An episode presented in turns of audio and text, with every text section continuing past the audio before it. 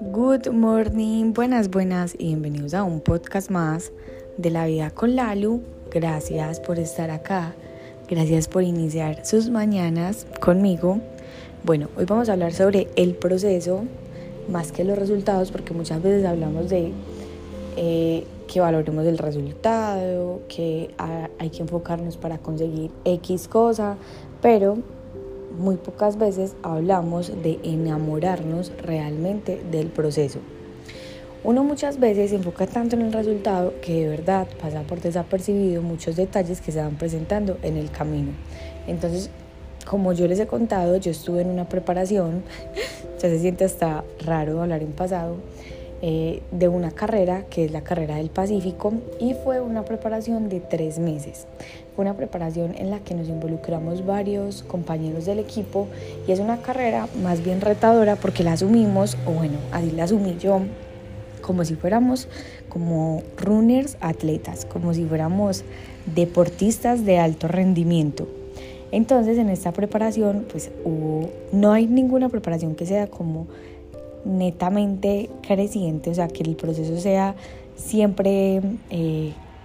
como de muchas cosas buenas, sino que van a haber tropiezos en el camino, van a haber a veces momentos o días que uno no va a querer entrenar y ahí entra la disciplina como a jugar un papel súper importante. En mi caso tuve como unas lesiones pues que no fueron graves, pero aparecieron, eh, que las supimos, fueron unas molestias, que las supimos como afrontar a tiempo y esto eh, no llegó a ser una lesión, sino que fueron solamente molestias. Bueno, en todo caso, fue un proceso muy lindo y que aparte de que fue lindo, nos conectó con muchísimos compañeros del equipo. Yo me conecté mucho más con el lote, que son cuatro compañeros, bueno, son Simón, Alejo, Clarita y Barbas, o sea, y Ed, o sea, somos cinco, si no estoy mal. Bueno, en todo caso. Em, entonces nos conectamos mucho, hablábamos sobre la carrera del Pacífico, eh, sobre los entrenamientos que vamos a hacer en la carrera del Pacífico, pero acá lo interesante y lo lindo es que la carrera del Pacífico simplemente era como recoger la medalla o dar, no voy a decir que esa milla extra, porque la milla extra la entregamos en cada uno de los entrenamientos, fueron tres meses de entrenamiento, como les digo, y nosotros corremos cinco veces a la semana, entonces podemos multiplicar, son la suma de muchos entrenamientos, que probablemente si nosotros no los hubiéramos disfrutado, porque el hecho de que un entrenamiento no nos haya dado, un entrenamiento haya estado muy retador, no quiere decir que no lo hayamos disfrutado. Lo mismo si un entrenamiento, por ejemplo, en algún momento me dio pereza y lo hice, o no sé, o sea, podía pasar cualquier cosa, hacía parte del proceso, vivíamos día a día el proceso y eso es lo que hace que independientemente del resultado disfrutemos ese resultado. Entonces yo, por ejemplo, iba a ir a la carrera del Pacífico con una meta muy puntual, con un objetivo muy puntual que era mejorar mi marca personal. Yo el año pasado corrí 10 eh, kilómetros en la, en la maratón de Lima, pues así se llama la carrera, y yo ahí hice mi marca personal, que es hasta el momento en lo mínimo que he corrido 10 kilómetros, que fue 46 minutos y 20 segundos. Yo quería ir a esta carrera a mejorar esa marca, pero no fue posible. Hubo un momento en el que me sentí frustrada y yo dije, fue madre, tanta preparación para no haber logrado esto, pero me pongo a mirar hacia atrás y yo digo, es increíble que uno muchas veces mida una carrera por buena o mala simplemente por un PR o no un PR. Entonces ahí mismo como que quité eso, como que listo, si era uno de mis objetivos o realmente era el objetivo principal, pero también mi objetivo principal era compartir con mis compañeros de entrenamiento, eh, vencer muchas veces las limitaciones mentales que tenía para lograr un entrenamiento y un montón de cosas que como les digo, si uno no se disfruta el camino va a pasar por desapercibido esos detalles. Entonces hoy quiero que pienses en que si no has logrado un objetivo, no quiere decir que ese objetivo no te pertenezca.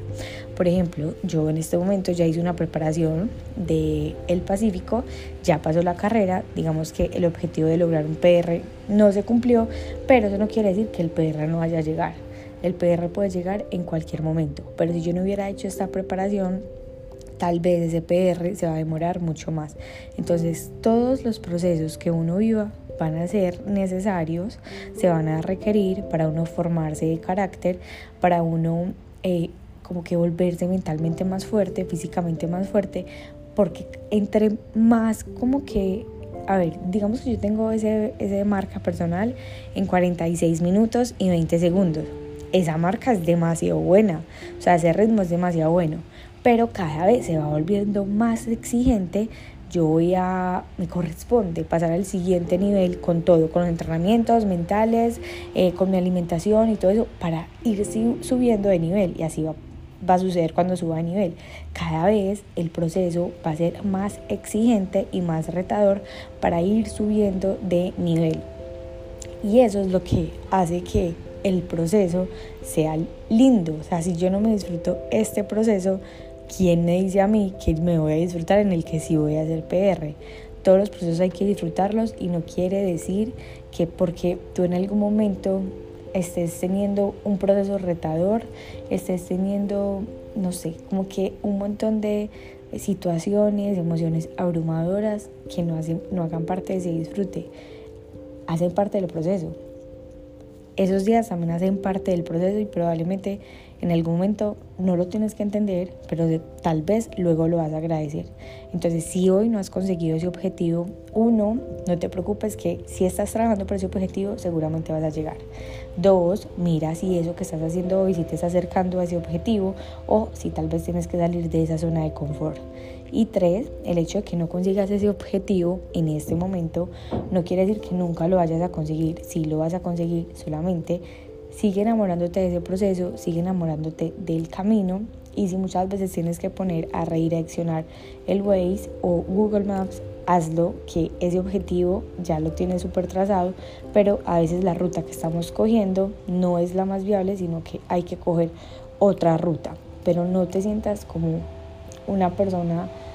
de valor porque lograste o no lograste un objetivo tú ya tienes un gran potencial y un objetivo cumplido o no cumplido no determina eso, ya lo tienes. Los amo, las amo, gracias por estar acá y nos vemos en el próximo episodio de La Vida con la Luz.